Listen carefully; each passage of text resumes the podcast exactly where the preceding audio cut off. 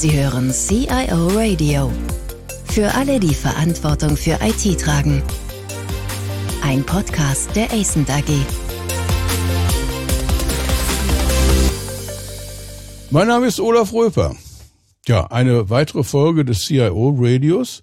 Wir versuchen ja immer hier in diesen Sendungen des Podcasts interessante Innovation, interessante Ideen aufzugreifen, um Hilfestellung für die Operationalisierung dieser Innovationen in, jetzt in Anführungsstrichen, normalen Unternehmen zu geben.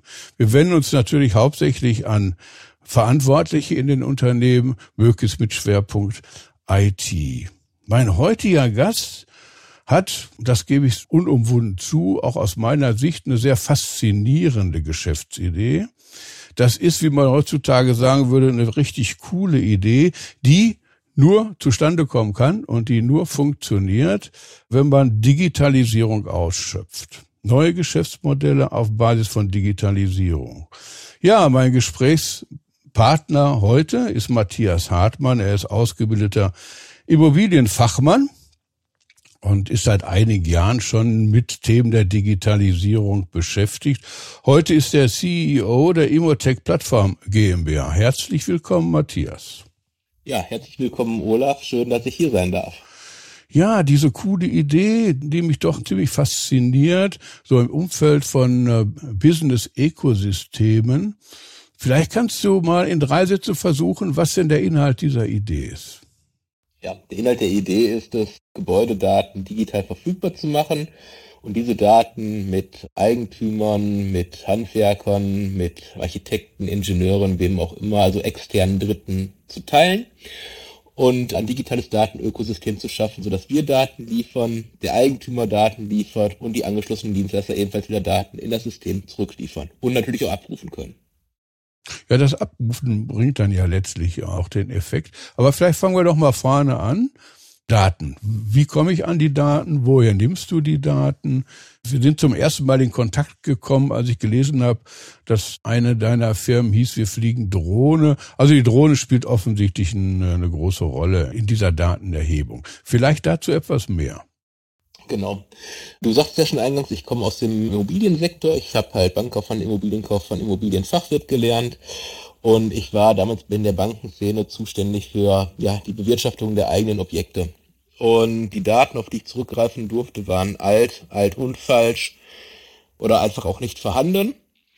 Und ich habe mir dann überlegt, wie kann ich die Daten einfacher generieren und verfügbar machen. Und gerade die Daten, die wir ermitteln, die liegen eigentlich nicht vor. Das sind die Bestandsdaten von den Gebäuden. Gebäude sind meistens um die 1950, 1960er Jahre rum gebaut.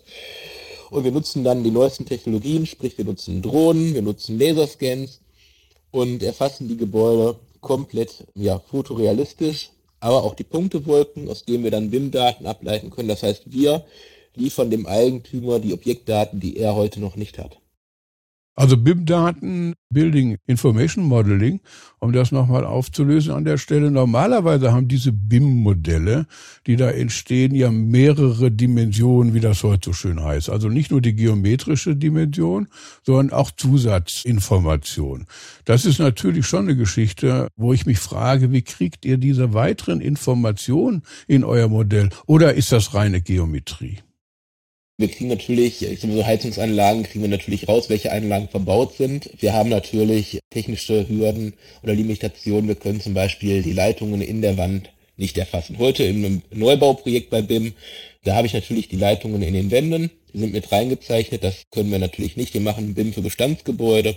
Das heißt, wir haben letztendlich ähm, erst Bild, den Zustand, wir haben die Wanddicken, wir haben damit ja die Konstruktion der Gebäude. Wir haben Fassadenflächen, Fensterflächen, Dachflächen, Anzahl Türen etc. pp.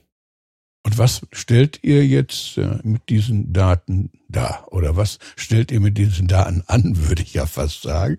Das ist ja erstmal ein Zweck an sich, solche Daten zu haben von Gebäuden, aber ihr geht ja erhebliche Schritte weiter.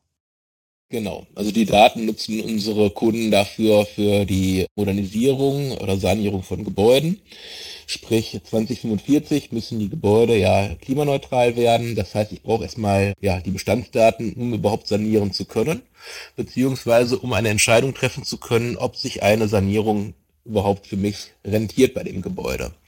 Dafür haben wir auf der Plattform dann halt auch Gutachter, die das ganze Datenset analysieren und bewerten. Sprich, ich bekomme eine Art Instandhaltungsleitfaden für meine Gebäude, habe To-Dos kurzfristig, mittelfristig, langfristig und habe eine Kalkulation, was ich tun muss, um, ja, ich sag mal, mein Gebäude wieder auf Stand zu bekommen, beziehungsweise was ich investieren muss, um halt auch klimaneutral zu werden. Aber das sind natürlich nur einige Aspekte, die ich mit den Daten jetzt äh, durchführen kann. Wie sieht's aus im Bereich Facility Management allgemein oder auch bei Schadensregulierungen, die anfallen? Da müssten diese Daten doch auch helfen können. Absolut. Also unser Tool ist im Prinzip für den Eigentümer gebaut, das heißt für das ähm, klassische Facility Management, so dass er die Daten natürlich einfach teilen kann mit ja, Handwerkern, dass er die teilen kann mit anderen Dienstleistern, dass die halt auch auf dieses Datenset zugreifen können, ohne selbst Kunde unserer Plattform zu sein. Und das Ganze ist natürlich so einfach gebaut, dass ich die Daten halt scheren kann. Zum Beispiel auch mit Banken und Versicherungen, gerade im Bereich äh, Schadenregulierung beziehungsweise auch ähm, Gebäudeversicherung ist das Thema mittlerweile relevant. Banken nutzen die Daten, um zum Beispiel Finanzierungsanfragen zu ja, beantworten. Und da sieht man schon die verschiedenen Konstellationen, also was ich halt aus einem Datenset nachher wirklich rausholen kann, wie viele Schnittstellen wir darüber schon generieren können. Das heißt, du hast eigentlich zwei, wie soll ich das sagen, Sorten von Kunden. Also einmal den Eigentümer des Gebäudes, der erstmal ein Interesse daran hat, dass das Gebäude vermessen wird. Aber du hast dann auf deiner Plattform noch andere Anbieter, die im Prinzip ja auch deine Kunden sind. Genau, also wir haben Banken, wir haben Versicherungen, wir haben die Hersteller, die jetzt mittlerweile auch auf die Plattform draufgehen, weil für die ist natürlich interessant, den Prozess zu haben, weil heute, wenn eine Heizung zum Beispiel eingebaut wird, weiß das der Handwerker, wo die Heizung verbaut ist, aber nicht der Hersteller. Mhm. Und durch unsere Plattform können wir halt sagen, wir haben dort, ich sag mal, eine Buderus-Heizung reingebaut, kann natürlich auch eine Wiesmann, Juncker etc. pp. Also da, ne, nicht der Vollständigkeit halber oder egal welcher Kessel das ist. Und somit kann dann das Ganze ausgeschrieben werden oder beziehungsweise der Eigentümer kann sagen, ich möchte gerne ein Angebot haben von den Herstellern direkt. Mhm. Die bieten dann halt entsprechend an. Und diese Hersteller, würden die dann auch Bestandteil dieser Plattform werden oder nur die Handwerker? Das ist sowohl als auch. Das kommt auf den Eigentümer drauf an, wie er das gerne hätte. Er kann natürlich auch seinem Handwerker den Auftrag zuschustern, er kann das ausschreiben, auch an die Hersteller. Also das ist ja komplett beliebig, der Prozess. Wenn ich das so höre, dann denke ich immer gleich, schießt es mir so durch den Kopf. Wem gehören die Daten? Die gehören dem Eigentümer. Das heißt, der hat also tatsächlich die Hand darauf. Du würdest da jetzt die Daten nicht weitergeben für irgendeinen Zweck, der nicht so genau vorhersehbar und beschreibbar ist. Genau, korrekt. Das heißt, der Eigentümer, der kann halt die Daten freigeben, kann zum Beispiel sagen, ich möchte halt sanieren oder finanzieren. Ich möchte eine Finanzierungsanfrage platzieren. Das geht natürlich in die Richtung. Die Daten gehören dem Eigentümer. Mhm. Wir dürfen die Daten natürlich nutzen, um zum Beispiel zu benchmarken oder halt auch zu analysieren. Mhm. Und wenn der Kunde die Plattform wieder verlassen möchte, also kann sich die Daten auch runterziehen. Also er kann die Daten halt alle runterladen, die er benötigt. Also wenn ich die Daten über ein Gebäude in einem Modell habe, dann könnte ich ja auch Berechnung anstellen beispielsweise oder Simulationen durchführen mit diesen Daten. Genau. Ich könnte auch, so wenn ich das Gebäude jetzt erweitere, nicht nur den Altbestand in das Genehmigungsverfahren einbringen oder für die Banken einbringen, sondern ich könnte ja auch den Verlauf von solchen Restrukturierungs- oder Ergänzungsmaßnahmen planen. Ganz typisch, was man so mit BIM-Informationen immer machen kann. Ganz genau. Das funktioniert. Also wer sind eigentlich unsere Kunden? Ja, das sind Tankstellenbetreiber, das sind Gartencenterbetreiber, das sind Banken, Versicherungen, die Wohnungswirtschaft mhm. und auch da von kleinen Gesellschaften bis hin zu den größten Gesellschaften, die wir so haben. Das heißt auch da natürlich eine absolute Vielfalt. Architekturbüros beauftragen uns für die Bestandserfassung der Gebäude, bevor die halt in die Neubauplanung oder Umbauplanung einsteigen. Unsere Daten werden verwendet von Brandschutzingenieuren. Ja, also ganz vielfältige ja, Use Cases, die wir da haben. Und im Prinzip ist immer der gleiche Turnaround. Wir gehen raus, wir digitalisieren die Gebäude, erfassen die Gebäude, stellen Daten auf der Plattform bereit und können dann die verschiedenen Use Cases darüber einfach abbilden. Ja, ich halte das schon für eine coole Idee, aber mal Hand aufs Herz jetzt. Ist das noch Theorie? Arbeitet ihr noch daran oder gibt es schon Kunden, die das vollumfänglich nutzen oder zumindest in großen Teilen den Nutzen dieser Plattform äh, für ihre Zwecke darstellen mögen? Das ist in großen Teilen schon Realität. Was halt noch fehlt, ist momentan die Anbindung an die Hersteller. Da sind wir gerade dabei. Mhm. Der Rest, der funktioniert schon komplett. Ist das schwierig, die Handwerker, ah, nein, Entschuldigung, die Hersteller von diesen Aggregaten mit auf die Plattform zu kriegen? Sträuben die sich oder woran liegt das? Nein, wir haben jetzt erstmal den Gebäudebestand eingesammelt. Das heißt, wir können natürlich erst, wenn wir eine gewisse Anzahl an Gebäuden haben, auch auf die Hersteller entsprechend zugehen. Mhm. Dass sich das für die halt auch rentiert und lohnt. Also wir sind jetzt hier schon einen ganzen Schritt weiter. Also die Idee hat schon tatsächlich reale Formen angenommen. Das ist nicht nur eine Idee. Ich halte das für sehr wichtig, dass unsere Zuhörerinnen und Zuhörer das einfach verstehen, dass diese Idee mit Digitalisierung solche neuen Plattformen aufzubauen, solche Business-Ökosysteme zu bauen, ja ganz weit weg nur von Theorie sind, sondern dass die tatsächlich sich realisieren lassen. Genau. Also unsere Kunden sind zum Beispiel auch DAX-Konzerne schon mhm. die auch mit uns dort zusammenarbeiten, wo wir auch deren Assets ja digital auf der Plattform haben. Ja, das wächst halt immer weiter. Also auch für den, für den, klar, wir kriegen halt dann Kundenfeedback, was da noch gewünscht ist. Wir bekommen jetzt zum Beispiel nächsten Monat unsere App entwickelt. Die geht dann in die Beta-Phase zum Testen. Das heißt, ich kann das nachher auch selber nutzen, um zu dokumentieren, sprich digitale Rundgänge, also nicht digitale Rundgänge zu machen, aber halt das ganze Gebäude halt zu begehen. Ich habe dann ein Begehungsprotokoll und habe daraus direkt To-Do-Punkte, die ich über die Plattform wieder abarbeiten kann. Sprich, wenn ich zum Beispiel einen Filialbetrieb habe, kann der Filialleiter die Daten vor Ort erfassen, laufen dann an zentrale Gebäudemanagement, von wo aus ich dann auf das Datenset zugreifen kann und direkt Aufträge generieren kann, beziehungsweise erstmal vorher sagen kann, ist es ein Schaden, ja oder nein, mhm. dann die Priorität festlegen kann, das Budget festlegen kann und dann entsprechend auch beauftragen kann. Ah ja, das ist schon eine spannende Angelegenheit. Aber App heißt, auch der Kunde, also der Eigentümer kann mit der App arbeiten oder arbeitet ihr nur mit der App oder wer arbeitet mit der App? Nee, das ist für den Eigentümer tatsächlich. Ne? Also gerade für den Hausmeister, für den Facility Manager. Mhm. Weil bisher ist es ja so, dass dann ganz oft Rundgänge gemacht werden. Auch dort werden dann halt Fotos angefertigt, aber die laufen wieder in verschiedene Laufwerke rein oder in verschiedene Systeme. Wir haben gesagt, wir machen das einfach komplett geschlossen. Es ist nachher alles zentral in der Plattform. Und zwar so, dass jeder damit nachher weiterarbeiten kann.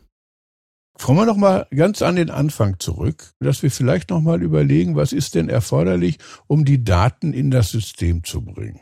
Also Drohne und Laservermessung, das verstehe ich alles, aber ist das nicht unglaublich aufwendig? Ist, dauert das nicht, wer weiß wie lange, kostet das nicht Unsummen, um das mit einer Genauigkeit darzustellen, die für die weitergehenden Zwecke ausreichend ist?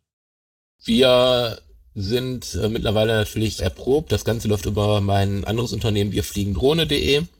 Ja, das ist das Unternehmen, das mir aufgefallen war. Wir fliegen genau, Drohne. Genau. Genau, das ist das Digitalisierungsunternehmen. Mit dem erfassen wir die Daten. Kann natürlich auch jeder andere Digitalisierer sein. Also da sind wir ein offenes System von der Plattform her. Mhm. Also jeder kann uns im Prinzip zuliefern. Und wir brauchen für, ja, ich sag mal, große Gebäude, nehmen wir einfach mal so eine Sparkassenhauptstelle, ungefähr drei bis vier Tage für die Datenerfassung vor Ort. Also einschließlich Laserscans innerhalb des Gebäudes. Korrekt. Genau. Und wir arbeiten wie das gute Facility Management natürlich um den bet laufenden Betrieb herum. Das heißt, mhm. wir arbeiten dann, wenn der Betrieb ruht, beziehungsweise so, dass wir die Kunden und Mitarbeiter nicht stören. Gibt es dafür irgendwo jetzt mal so eine Summe, die man jetzt mal sagen könnte, was das kosten würde? Sagen wir so ein, so ein Gebäude, Hauptgebäude einer Sparkasse, das ist ja nicht klein. Und mich wundert schon, dass Sie das in drei bis vier Tagen hinkriegen wollt. Ja, das kommt immer so ein bisschen drauf an auf die Größe. Und ich sage einfach mal so eine Benchmark zwischen 15 und 30.000 Euro mhm. liegen wir. Inklusive Begutachtung, inklusive Scan, inklusive Thermografie, inklusive BIM komplett. Also Thermografie macht ihr auch noch. Das heißt also, ja. um also mögliche Wärmeverluste festzustellen, die also dann gleich in eine nächste Aktion überleiten können. Das ist spannend. Ganz genau. Oder halt Leckagen festzustellen, also Wassereinlagerungen auf Gebäuden oder in Gebäuden. Genau. Also das heißt, wir, wenn wir einmal draußen sind, haben wir den gesamten Gebäudebestand komplett digital erfasst.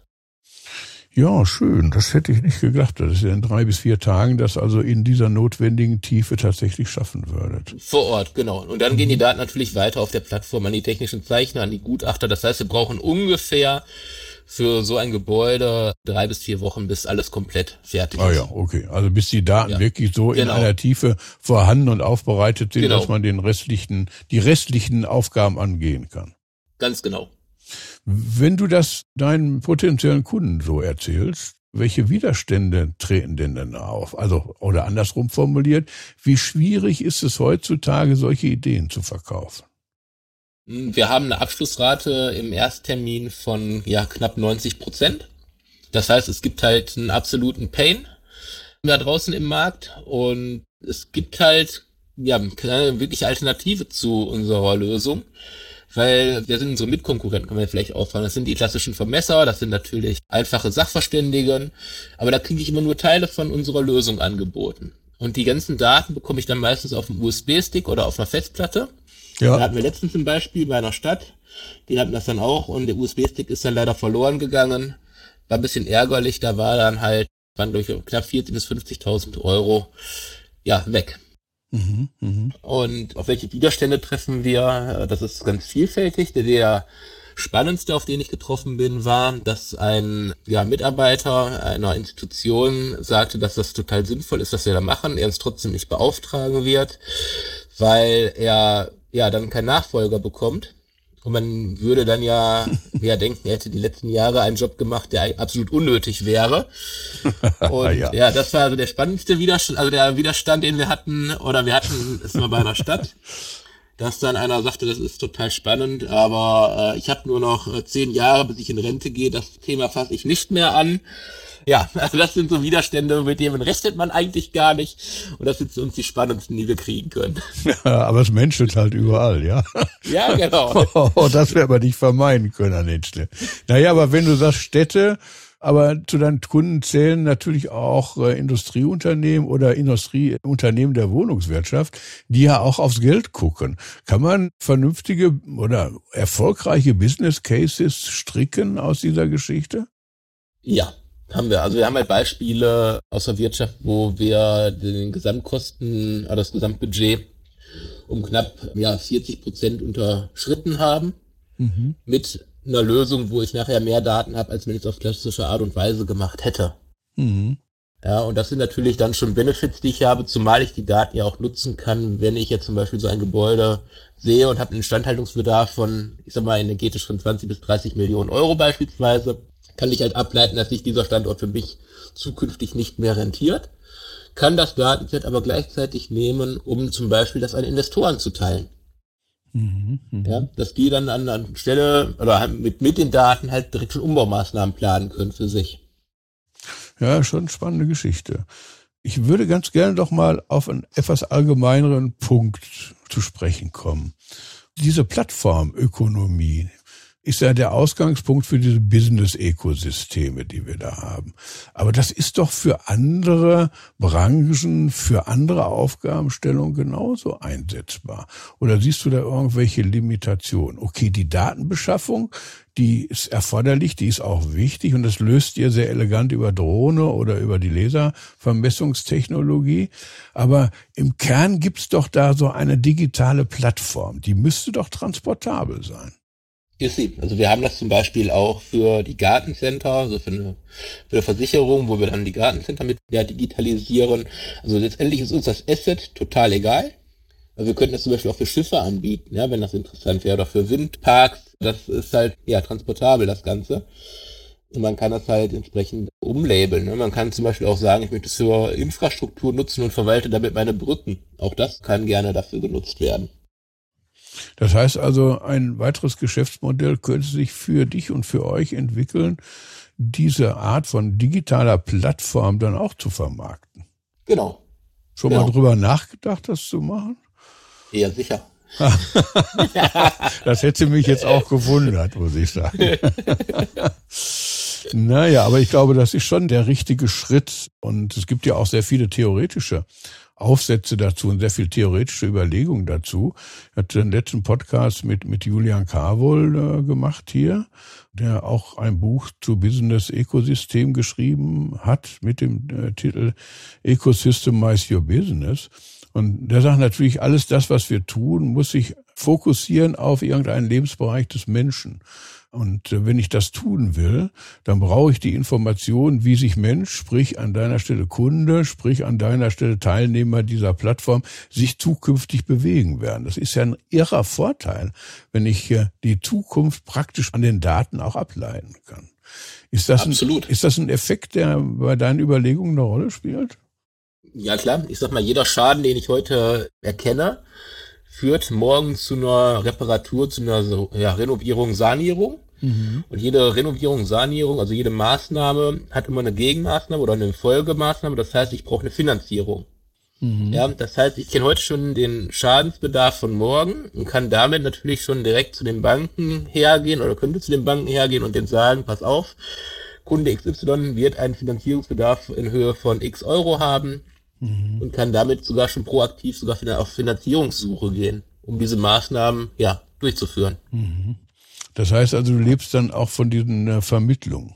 Genau, genau. Also das ist genau das. Also wir haben nachher die Daten, gehen damit, können die Daten natürlich dann entsprechend scheren und dem Eigentümer das Arbeiten natürlich total erleichtern.